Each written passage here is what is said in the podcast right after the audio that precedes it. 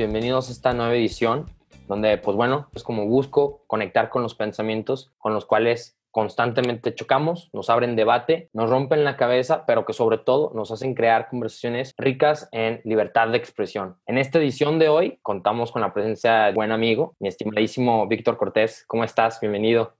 Pocovi, todo bien por acá, gracias por tenerme. Y ahora sí que a darle, estaremos platicando, igual ahorita Víctor comenzará a platicar un poquito de él, todo lo que es el tema de su proyecto que tiene, que está lanzando, que ya tiene buen tiempo trabajando sobre él, lo que es finanzas para el emprendimiento, startups y pues bueno, todo el ramo tecnológico y, y al final la ya famosa sección de Mate el Mito, donde pues aquí mi estimado Vic tendrá que matarlo. Entonces, pues comenzamos. hay varios que matar. Perfecto, perfecto. Claro, bro. Pues mira, digo, la verdad es que a mí me gusta ser muy puntual con, con contexto. Prácticamente yo soy CEO y co-founder de, de, Contexto, que se escribe SILAE. Muchos ahí me, me preguntan ah. que cómo se escribe. Prácticamente somos un medio digital que cubre todo lo relacionado a noticias de emprendimiento, tecnología y capital de riesgo, o sea, venture capital, que es financiamiento de startups como tal, ¿no? Entonces tenemos la parte del medio y además como producto, digamos que adjunto, estamos creando una base de datos, que es una herramienta de inteligencia de negocios de data sobre este sector. Entonces, ah, el medio nos sirve a nosotros para capturar información de lo que está sucediendo en el ecosistema, se le llama, es decir, qué rondas de inversión están, sucediendo, qué nuevas startups se están creando en el mercado, qué inversionistas están participando en estas rondas de inversión. Esta data nosotros la tomamos de manera, digamos, poco estructurada y la presentamos ya como una plataforma, una suscripción mensual a la que pueden acceder fundadores, inversionistas, para ellos más o menos mapear dónde está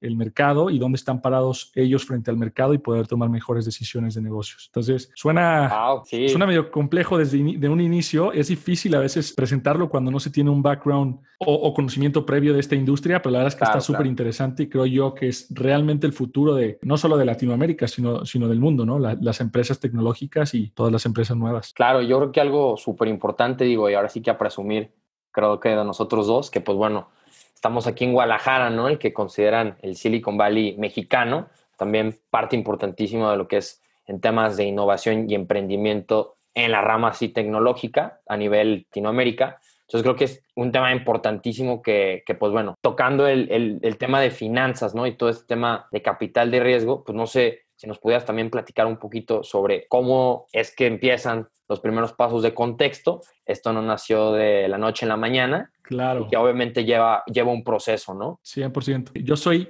100% tapatío, me encanta ser de Guadalajara, la verdad, pero no somos el Silicon Valley de, de México. Madre mía. No somos el eh, Silicon Valley. Para que anoten y corrijan, ¿eh? Para que anoten. No, realmente sí, es, es, un tema, o sea, obviamente es una buena publicidad, pero hay muchas cosas pasando. Aquí hay mucho talento, hay mucho talento en, en tecnología, pero hay muchas más startups y más capital que se está gestando en Nuevo León, en Ciudad de México, obviamente por el tamaño también, pero, pero, pero creo que sí es importante también ser un poco más realistas con eso y además porque creo que hace falta que salgan más emprendedores tapatíos y, ese mito un poco romántico como que nos, nos enamora de la visión, pero no nos hace ver la realidad. Entonces, pues bueno, ahí, ahí como, como dejarlo. Este, pues mira, en cuanto a, a Venture Capital es un tema súper apasionante porque yo, yo tengo background financiero, pero realmente nunca me apasionó nunca me apasionaron las finanzas, digamos que estándares, como, como normalmente conocemos, eh, bursátiles, finanzas corporativas, que es normalmente... Nada de lobo de Wall Street ni nada por el estilo. Me gustaba, me gustaba el estilo, pero no realmente cuando ya me ponían a calcular el precio de un mono decía, madres, ¿qué, estoy haciendo aquí? No era lo mío.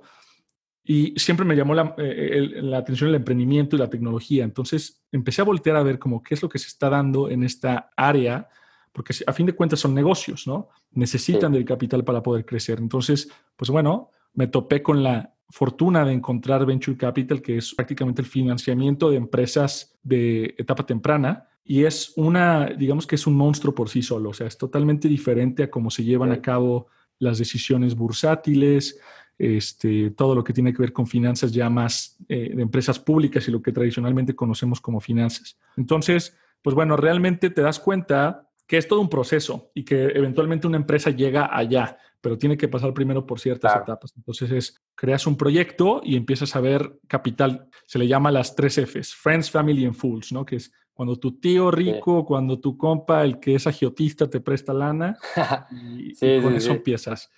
Angel investors, ¿no? Cuando ya, ya conoces a un ángel inversionista que lo hace de manera profesional o semiprofesional y te invierte una parte del capital para poder crecer tu, tu proyecto, que en esa etapa sigue siendo, de cierta manera, una idea todavía. Sí, sí, sí, baby. Eh, baby, o sea, puede que tengas todavía, puede que tengas clientes o todavía no, o sea, están apostando en ti como emprendedor y en que el mercado es, es grande.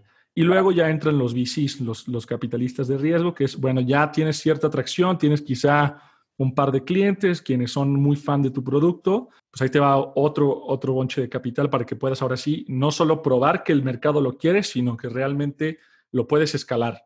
Claro, eh, que ahí y yo igual haciendo una intervención, Creo que ahí es donde todos nos identificamos que en ese punto o a lo mejor en ese momento es cuando una empresa o un, un emprendedor en este caso asiste al famosísimo ya Shark Tank, ¿no? Que a lo mejor proponen un negocio, ¿no? Una idea de negocio y que muchas veces ya exigen un número de ventas, ¿no? Que prueben que el mercado existe, eh, que ya también el capital que un socio le vaya a entrar no sea de tanto riesgo, ¿no? A final de cuentas, que sea algo que, como bien dices, lo vaya a crecer de manera exponencial y que de verdad, como dicen, pues vayas a hacer lana, ¿no? Digo, creo que nadie le metería lana a algo que te vaya a dar lo mismo en 10 años, pues no, o sea, esto tiene que ir creciendo y pues multiplicarse, ¿no? 100%. De hecho, esa es la forma, cuando, cuando yo trabajaba en, en un fondo de, de, Venture Capital, era bien difícil explicar a las personas qué hacías, o sea, qué, qué haces, ¿no? Pues viene un emprendedor, me platica algo, le, lo evalúo y, o sea, ¿cómo les dices? Entonces, lo más fácil que puede ser es decir, ¿has visto Shark Tank? No, pues que sí, está bien padre. Ah, bueno, algo así. Que no es lo mismo y hay que ser muy, muy cuidadosos con esto porque realmente también hay muy, muy malas prácticas que se hacen dentro de Shark Tank. O sea, hay, hay cosas muy buenas. He conocido emprendedores que han recibido capital de Shark Tank y, que, y, que, y que se han eh, financiado con esto y han, y han, logrado cierto crecimiento, pero también me sé un par de historias de terror a tener en cuenta. Entonces, este, Eso, eso es bueno tenerlo en mente también porque creo que el el ecosistema de financiamiento temprano en Latinoamérica y en México poco a poco se está sofisticando un poco más y Shark Tank definitivamente fue un parteaguas para darle visibilidad a que existía esto, aunque todavía falta mejorar ciertas prácticas de negocios. Y sí, o sea, prácticamente es eso lo que tú dices. Ahí es cuando el emprendedor dice, ¿sabes qué? Ya tengo, ya pasé de ser un PowerPoint, ya tengo entonces un, un MVP, un producto mínimo viable, un par de clientes, no soy el, la empresa más grande del mundo, pero creo que aquí hay algo, ¿no? Necesito capital para, y ahí ya escuchas todo lo que dicen los emprendedores en Shark Tank, que es pues comprar maquinaria o en el caso de las empresas de software, distribución, contratar más programadores, ver que este mercado que tengo que puede parecer chiquito tiene, tiene tangentes alrededor que pueden ser más grandes. Entonces ahí ya entra el, capital de riesgo.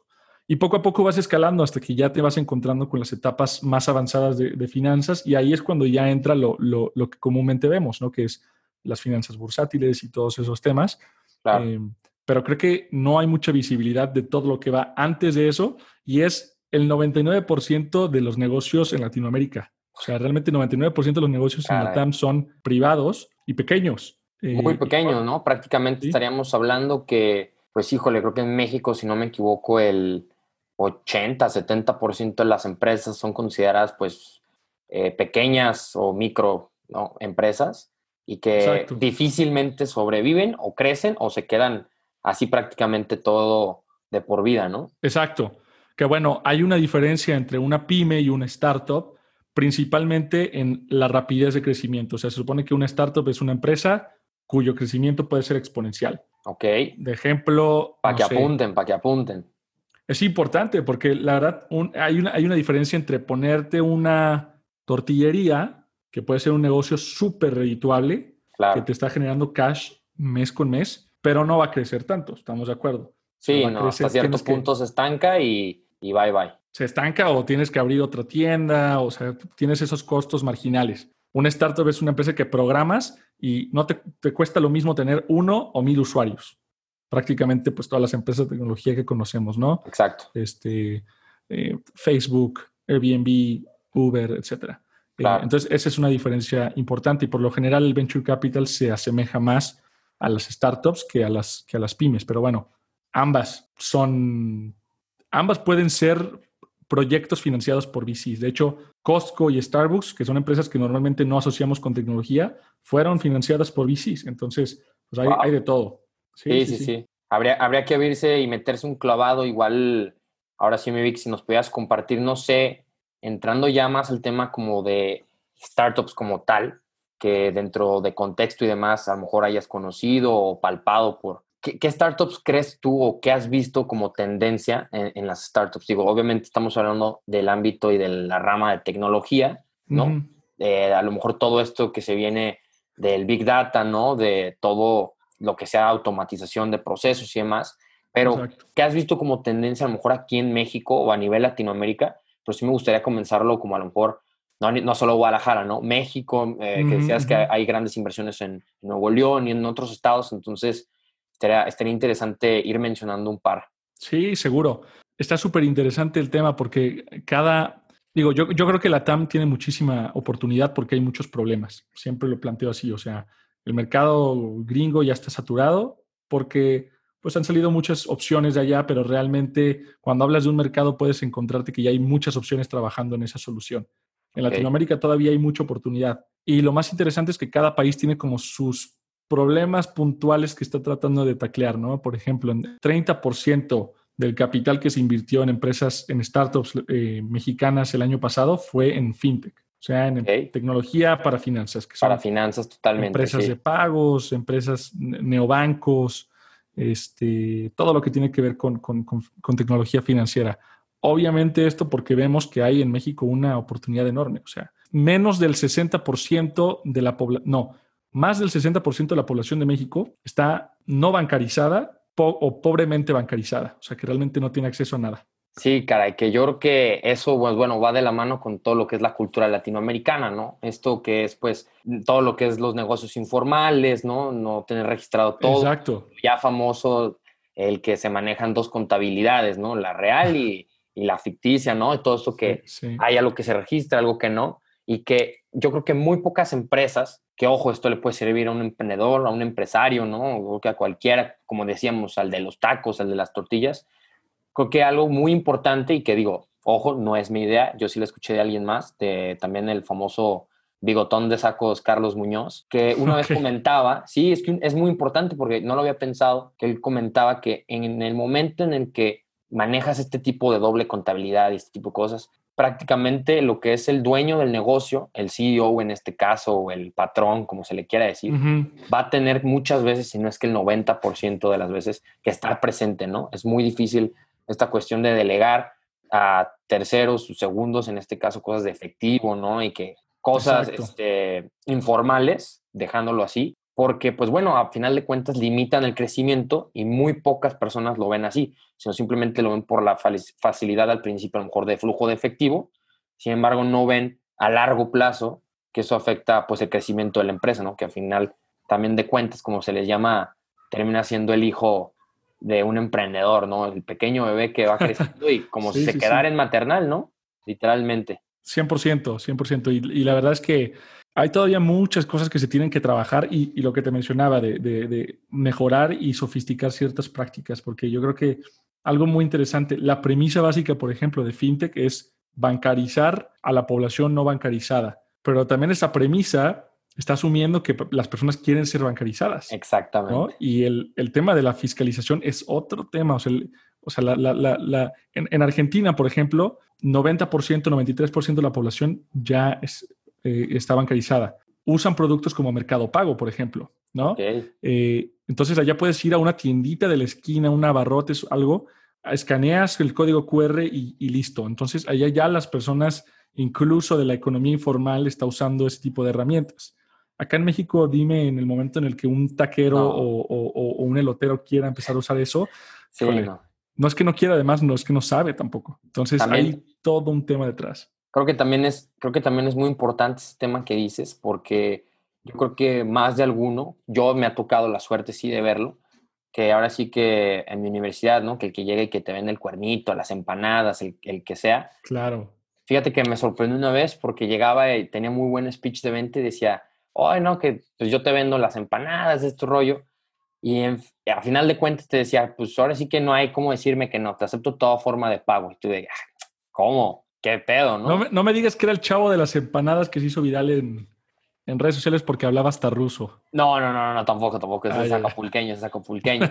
No, no, no. Eh, pero sí, literalmente, cuando nos dijo pago con tarjeta de débito, crédito, y sacó, digo, no diríamos la marca, pero sí sacó estos, pues obviamente, adaptadores al teléfono, terminal, para que te puedas cobrar, ¿no? Entonces ahora sí que es una maravilla, porque, ojo, sí, sí, ahí está el emprendimiento que muchas veces mucha gente no toma en cuenta, sino también la facilidad de pago y cómo se le facilita al usuario que sea parte de tu servicio. En este caso, comprar empanadas, ¿no? Pero ya quisiéramos el día de mañana eh, tener esta misma facilidad en, como bien lo decías, en una tortillería, en unos tacos, en ahora sí que en donde sea, porque también generas más clientela y así la clientela también te puede tener más facilidades de pago, ¿no? Y que pues bueno, al final de cuentas, ahora sí que estás generando venta, utilidad y que al final de cuentas eso es de lo, de lo que un negocio vive, ¿no? Totalmente y eventualmente va a llegar a pasar poco a poco. Yo creo que va a tardar mucho en, en México particularmente, pero ya vemos países, creo, no estoy seguro si es en Suecia o Suiza, donde tengo entendido que ya no es, no es posible pagar en efectivo. O sea, de plano ya no puedes, ya no existe el efectivo.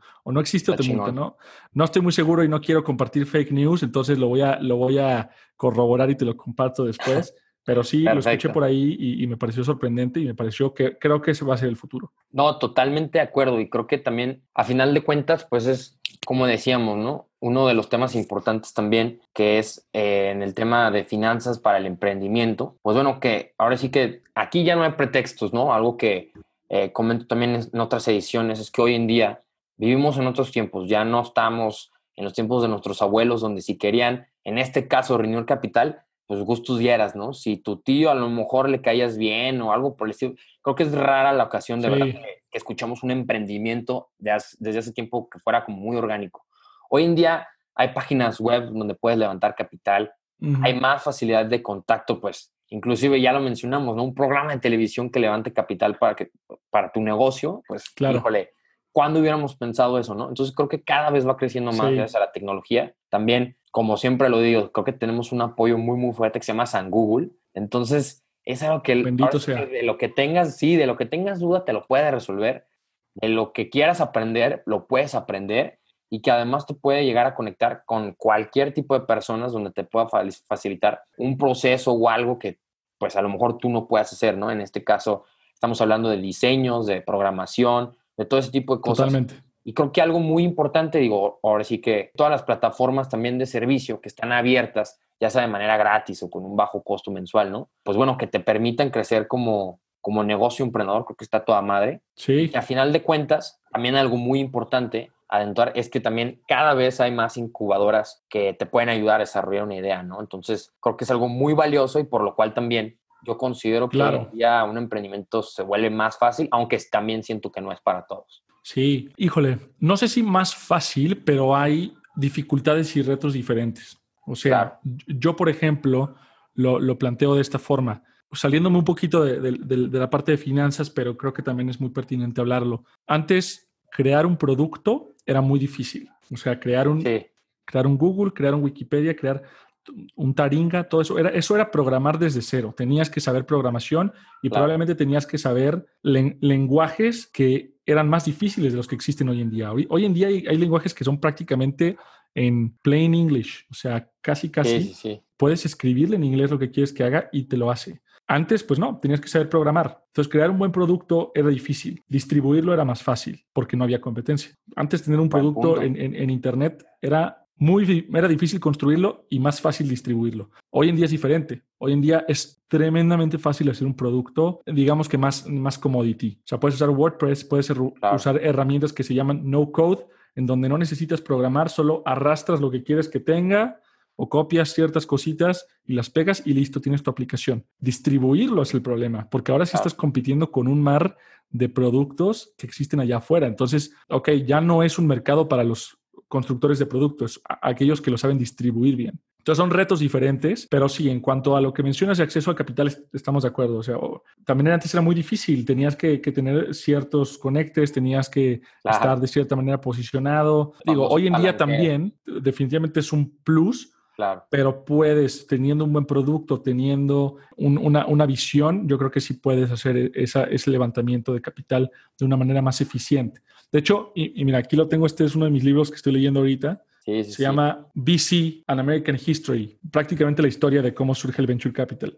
Súper interesante porque lo primero que te plantea es que el Venture Capital, la primera inversión en un emprendedor se dio en, en el whaling, que es cuando un, un, ¿cómo se le llama? Un comerciante de la edad feudal le pagaba a alguien más para que fuera a cazar ballenas. Entonces, se, era, era mucho como funciona una startup hoy en día, porque estabas arriesgando tu capital en un emprendedor altísimo riesgo, pero los retornos eran tremendos, porque realmente pocas personas se atrevían a hacerlo. Sí, que, y que te llegara una ballena, yo creo que en esos tiempos estaba a toda madre, ¿no? Ya era sí, sí, sí. el que la tenía. Sí, digo, o sea, lo que estaban buscando ahí era como el aceite de la ballena, eso es como lo, que, lo que buscaban, pero era tremendamente riesgoso poder hacer eso. Muchos dicen incluso que lo que hizo la reina Isabel con, con Cristóbal Colón, eso fue Venture Capital, porque financió a un emprendedor a lanzarse a hacer algo tremendamente riesgoso con la esperanza de que les va a regresar más capital y dicho y hecho, ¿no? Entonces es muy interesante y antes, así, poco a poco te va contando el libro cómo funciona la historia del venture capital y si antes era imposible a menos que conocieras a los Rockefeller o a los Rothschild. Eh, posible, lo veríamos.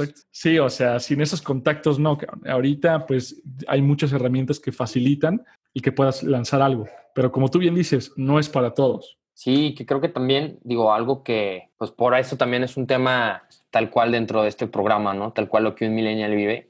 Creo que también estamos en una ola muy fuerte de todo lo que es innovación, emprendimiento, que esto, que el otro, que si talleres. Aquí en Guadalajara. El Talentland. Talentland, exactamente, ¿no? Que, híjole, se ha buscado impulsar y digo, ahora sí que en todas las universidades, en todas las eh, prepas, ¿no? En secundarias, ya desde primaria prácticamente todo el mundo eh, adentro les quieren meter el chip del emprendimiento, que sí, está toda madre, pero algo por fuera y digo, ahora sí que rompiendo un poquito el cascarón de la plática, ¿no? Y como que estando en el borde, en el tema del emprendimiento y todo esto que, pues claro, tiene que ver con el venture capital, es que a final de cuentas también no siento que todos estén preparados, ojo, con una buena idea y que además estén listos para trabajar de verdad en un proyecto, ¿no? Yo sinceramente sí creo que el trabajo en equipo es base para todo, pero que también creo que no cualquiera trabajando en equipo puede llegar a emprender. Que ojo, no está ni bien ni mal, simplemente creo que también es una nueva ahora sí que una nueva presión, un nuevo chaleco que nos han puesto siento a todos en esta generación, porque ahora sí que es como, ah, como el de al lado ya emprendió, tú también tienes que emprender. Ah, como el de al lado ya hizo esto, tú también lo tienes que hacer. Y la realidad es que no.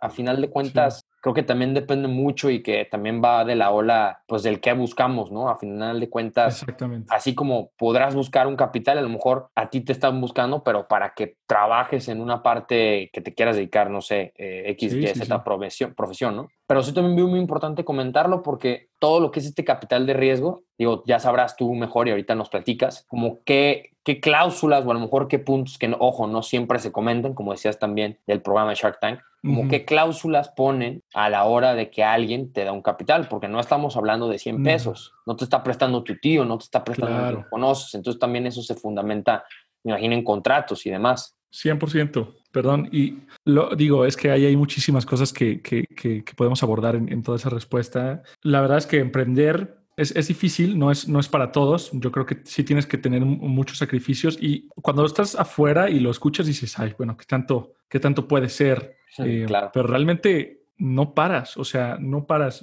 Te lo juro que yo cuando duermo estoy pensando en eso. O sea, tengo los, los Exceles que estuve trabajando en el día aquí mientras duermo. Entonces, yo creo que esa es una, de las cosas a tener en mente. La otra es, y esto es, es, bien dicho en el ecosistema, que si quieres emprender, tienes que estar dispuesto a dedicarle los siguientes 5 a 10 años de tu vida a tu emprendimiento. No solo a ver, repítelo. Híjole, también, y digo, poniendo el ejemplo más famoso que tenemos, ¿no? Que es el de Facebook con Mark Zuckerberg y todos los demás, pues, que hayan emprendido en algo tan grande. No fue algo de un minuto, ¿no? Entonces, repítelo para que lo apunten. Yo, yo, creo que ese es uno de, de, los, de los mitos más importantes también, el overnight success. Claro. alguien de la noche a la mañana se hizo millonario, se hizo rico y, ah, programó una aplicación y listo, es millonario. No, no, no. O sea, eso es un trabajo que se lleva haciendo años. Entonces, mínimo 5 a 10 años es lo que se tiene que dedicar a un emprendimiento. Y no solo, digo, más, sobre todo aquellos que tienen pensado poner un startup, que use capital de externos. Claro. Si tú tienes tu propio capital o te va tan bien con tus ventas que puedes financiar tu proyecto por su cuenta propia, pues quizá tienes un poco más de libertad. Le vas a batallar un poco más al inicio porque vas a tener que hacer trabajo más duro, escarbar, ir a vender y eso va a tomar más tiempo. No vas a crecer de la misma manera, pero mínimo eventualmente podrías ser un poco más libre con lo que haces con tu empresa, ¿no? Cuando tienes capital externo, te facilita el crecimiento así, es una inyección, es un esteroide. Claro. Y te dan el capital para crecer rapidísimo. El problema es que, como tú bien dices, no, es, no son 100 pesos y no es dinero gratis. Entonces, hay cláusulas incluso como el, famosísimo vesting. Em, ok, mm, yo no lo considero tan famoso, yo no sé qué sea, entonces... Bueno, el, no tan famoso vesting, eh, que realmente es, yo creo que uno de los estándares en cada, en, cada hoja de términos que te da un inversionista. y esto prácticamente lo que te dice es, si tú eres emprendedor, es tu empresa, tienes el 50%, pero si quieres mi capital, te tienes que ir ganando tus propias acciones. Entonces, prácticamente partes desde cero. ese, ese 50% lo reservan, digamos que lo ponen apartado para ti, nadie más lo puede tener, pero no te puedes salir de la empresa como si tuvieras ese, esas acciones. ¿Por qué? Porque un inversionista dice, ¿sabes qué? Si este brother tiene el 50% de la empresa, yo le meto capital y de repente dice, ¿sabes qué? Ya, ya me cansé, ya quiero poner otro, otro negocio. Sí, sí, ah, caray, pues la empresa se murió y se fue un güey con el 50%, ¿qué, qué va a pasar, no? Eh, entonces lo que dice el vesting es, te vas ganando tus acciones mes con mes, se te va soltando poquito porcentaje del que está reservado para ti, para motivarte a que sigas eh, eh, metiendo el esfuerzo. Y, probablemente el vesting, el, el número estándar son cuatro años. Entonces, ahí ya tienes más o menos tú en mente cuánto tiempo vas a tener que dedicarle para ganarte tus acciones, aunque seas fundador de tu propia empresa. Oye, qué buen modelo, qué buen modelo, ¿eh? No tenía ni idea de eso, sinceramente. Qué buen modelo, porque a final de cuentas, híjole, yo creo que, lo poniendo el ejemplo que sea, ¿no? Yo creo que llega un inversionista, te dice, órale, va, te la compro, te la firmo, y ahí te van 50 millones de pesos, de dólares, lo que necesitas. Exactamente. ¿Cuánto quieres, no? Ahora sí que cartera abierta, échale el tarjetazo y vámonos con todo y que a la mera hora, no, que ya no, siempre no, que ya no me gustó, ya me dio hueva, ya pasó de moda, lo que sea y pues mi chavo, ¿dónde quedó todo eso? ¿no? Creo que es, es muy chingón ese modelo, no lo conocía, la verdad. Sí, chingón, dependiendo a quién le preguntes. Si le preguntas a un, a un emprendedor, va a decir, óyeme, esas son mis acciones, yo, yo empecé la empresa, ¿qué onda? Claro. Y lo entiendo, pero también entiendo al inversionista que dice, yo cómo me aseguro que este brother no va a echarle la flojera y no va a simplemente salirse cuando sea, sabiendo que tiene la mayor, la, mayor eh, cantidad de acciones. Entonces sí, son ciertos candados que se ponen este, para pues, asegurar esa convivencia de, mejor manera entre fundadores e inversionistas. Y sí, digo, son de las cosas más, más, más estándares que vas a ver en la industria. Y rudo, y rudo, es algo rudo, ¿eh? Porque ahora sí que, pues sí. ahora sí se necesita un candado para luego híjole, parte del emprendimiento y todo esto, el saber manejar las finanzas es, sí. yo creo que importantísimo, ¿no? Así como es trabajarlo, generar clientes, pues de nada va a servir si, tus finanzas no cuadran, ¿no? Y sabes qué, más que nada, digo, yo no diría que saber de finanzas es la habilidad que más se necesita para emprender, sin duda ayuda, y creo que también saber un poco legal, o sea, un poco de cuestiones legales, porque todo eso es, es leer contratos. Y te digo, yo no soy la mejor persona para leer contratos, honestamente, no, no creo que es mi parte menos favorita de, emprender, pero tienes que saber porque si no, no sabes lo que estás firmando y no sabes lo que te estás metiendo. Claro, eh, claro. Y son rudos, como tú dices, o sea, esas son conversaciones rudas, son conversaciones incómodas que estás teniendo cara a cara este, con tus inversionistas, pero de alguna manera también te hacen fuerte el poder llevar esas conversaciones de manera totalmente imparcial y no, no tomártelo de forma personal, ¿no? No, claro, pero pues bueno, al final yo creo que de cuentas, eh, en el tema ya también, para cerrar un poquito lo que es finanzas para emprendimiento, híjole, pues uno se lo tiene que ganar, ¿no? También a buscar agregar el más valor posible al proyecto que estés haciendo, ahora sí que sea un producto, un servicio, estamos hablando de software, ¿no? De hardware, lo que sea, que sea de verdad algo que, híjole, te voy a vender esto, pero es porque de verdad ya tiene un fundamento, ¿no? Como decías también en un inicio, yo creo que antes el problema era la distribución. Hoy en día, ¿cuánta competencia no hay en el mercado? El de al lado mañana puede venir con el mismo producto que tú, copiándotelo con algo más uno, ¿no? Por así decirlo. Entonces, ahora sí que también saber que el que le va a entrar al desquite va a entrar eh, no a una sala de entrenamiento, ¿no? Sino a un, literalmente a la guerra, donde va a recibir madrazos de todos lados. La competencia está durísima y que como siempre dicen, ¿no? Eh, si tu modelo de negocios es rentable, si tu empresa te está yendo bien, si es un producto muy innovador, una plataforma y demás, siempre va a haber la réplica, ¿no?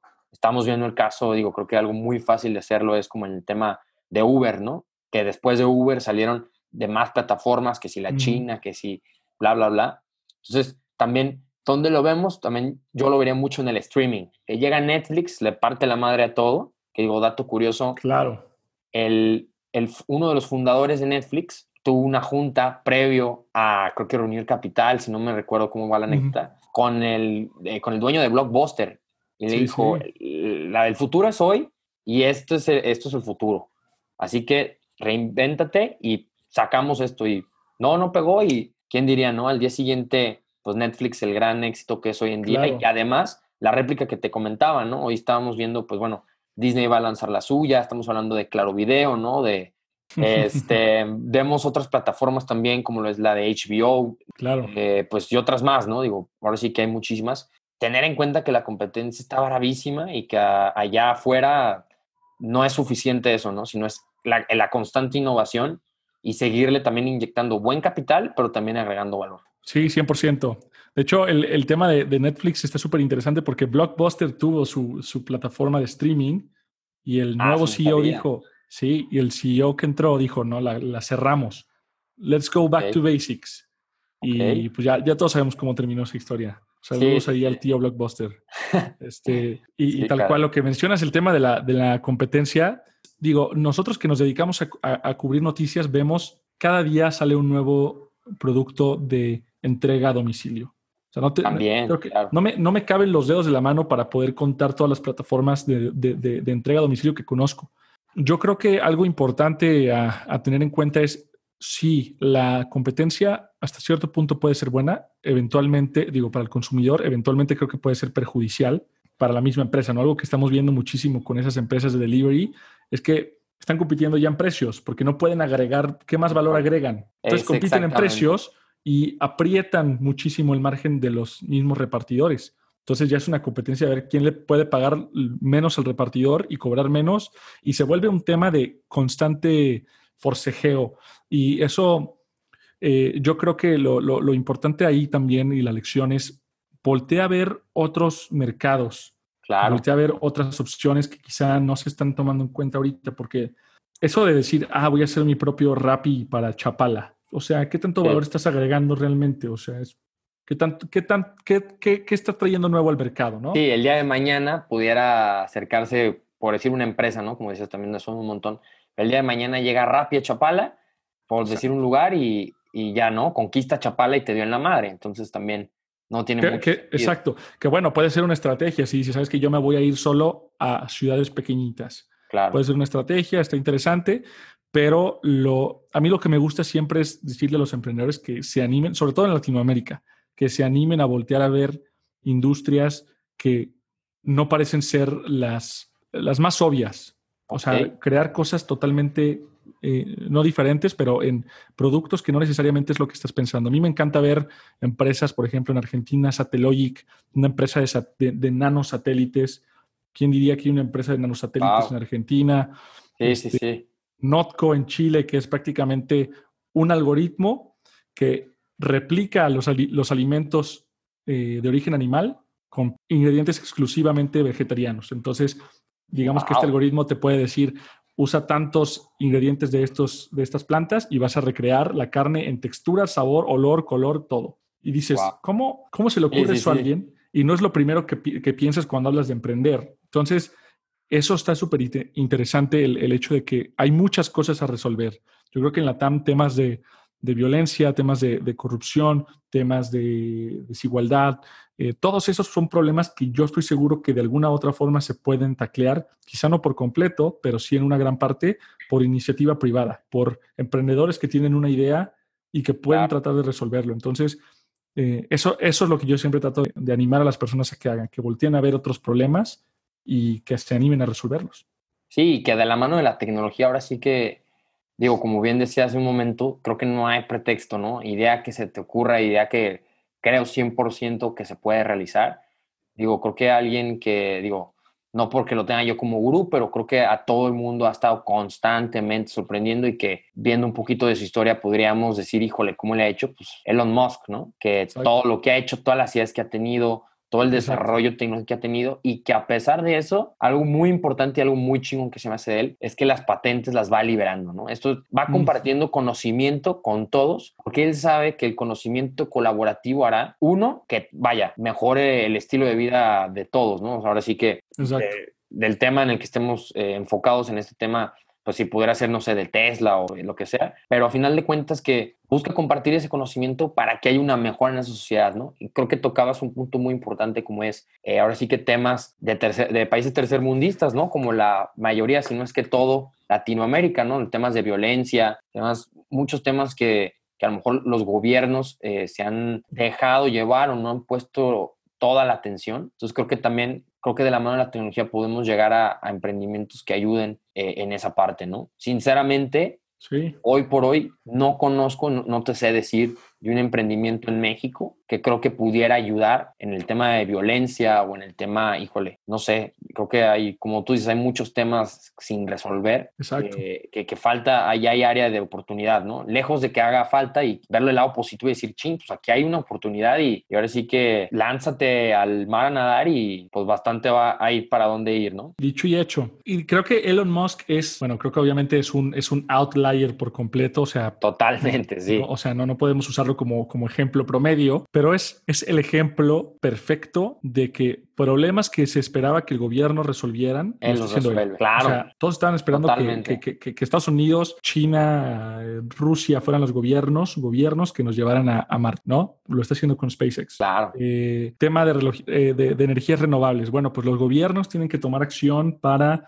mejorar las energías renovables. Pues lo está haciendo con Tesla. Entonces, este, hay muchas cosas que está haciendo que dices, y, y, y todavía mejor, yo me estaba echando la, biografía de Elon Musk. La verdad es que no me gustan mucho las biografías, entonces no la terminé. Pero lo que leí al principio es, ese brother no sabía nada de rocket science. sí, nada, nada, no, nada, O sea, se agarró unos libritos, se juntó con las mentes, mentes más brillantes de, de la industria, aprendió y dijo, yo voy a ser el que nos lleve a Marte. Eso, eso para mí es el, ejemplo perfecto de que realmente si tienes un objetivo una visión, convicción, aunque no tengas el conocimiento técnico, puedes llevarlo a cabo. Claro. Entonces, pues sí, o sea, hay muchas cosas que se tienen que resolver aún. Creo que lo que nos falta mucho en Latinoamérica es creérnosla, porque hay una, hay una falta, hay una, hay una baja autoestima colectiva en, México y en la TAM, que es que, no creemos que nosotros podemos resolver nuestros propios problemas y esperamos que alguien más lo haga. Que alguien más eh, lo haga. Creo que siempre está el famoso, ah, es que al gobierno le toca, o es que yo, ¿por qué lo tengo que hacer? Al final de cuentas, si eso termina siendo un negocio, pues digo, regresando como más a la visión financiera, ¿no? Creo que hay espacio para emprender, pues órale, lanzarse, ¿no? Digo, que volvemos a lo mismo, a lo mejor no puede ser para todos, pero ¿cuántos no hemos tenido a lo mejor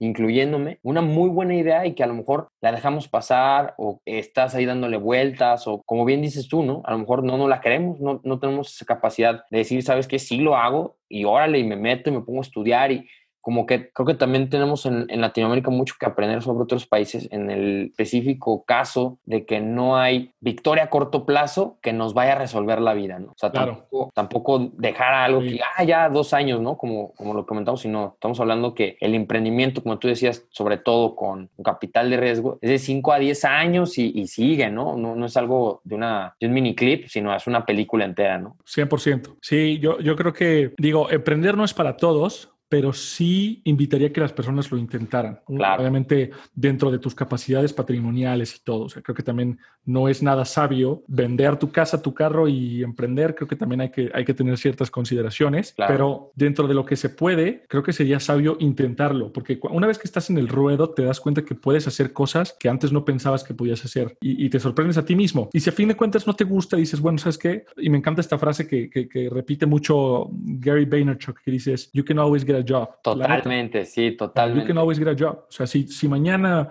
contexto, obviamente toco madera. Tocamos, tocamos madera por ti, mi estimado. todos toquen madera. Yo puedo decir, ¿sabes qué? Pues ya tuve esta experiencia tengo estos conocimientos, voy a aplicar por un trabajo. No hay nada que no puedas hacer. Yo creo que el, arrepentimiento es de las peores cosas que te pueden pasar y el no intentarlo deriva en ese arrepentimiento. Entonces, pues bueno, ya, ya será cuestión de que cada quien haga esa introspección y diga, yo quiero emprender, lo intente, vea si, si le funciona, si no le funciona y tome las decisiones pertinentes. Pero sí creo que sería algo sabio que en algún punto lo intentaran, sobre todo si tienen esa convicción o esa oportunidad que hayan visto y dicen es que alguien tiene que hacer eso, pero todavía nadie lo ha hecho. Eso es súper importante. Claro, claro. Ahora sí que ya acercándonos al cierre de, de, esta edición, pues la ya famosa sección de Mata el mito. Y pues bueno, ahora sí que mi Vic, a matar el mito. Sí, yo creo que la verdad ya hablamos un poquito al respecto, pero creo que es muy importante enfatizarlo. No se necesita ser un experto en la materia para emprender. Punto número uno. Es más, yo creo que que ser un experto en la materia es contraproducente porque tienes cierto vicio, sabes cómo funcionan las cosas desde adentro y dices, es que esto no se ha hecho, no se puede hacer y no lo haces. Entonces muchos dicen que para emprender tienes que estar medio loquito, pero además tienes que ser muy ingenuo, tienes que ser muy ingenuo, o sea, todo lo contrario a saber mucho del tema.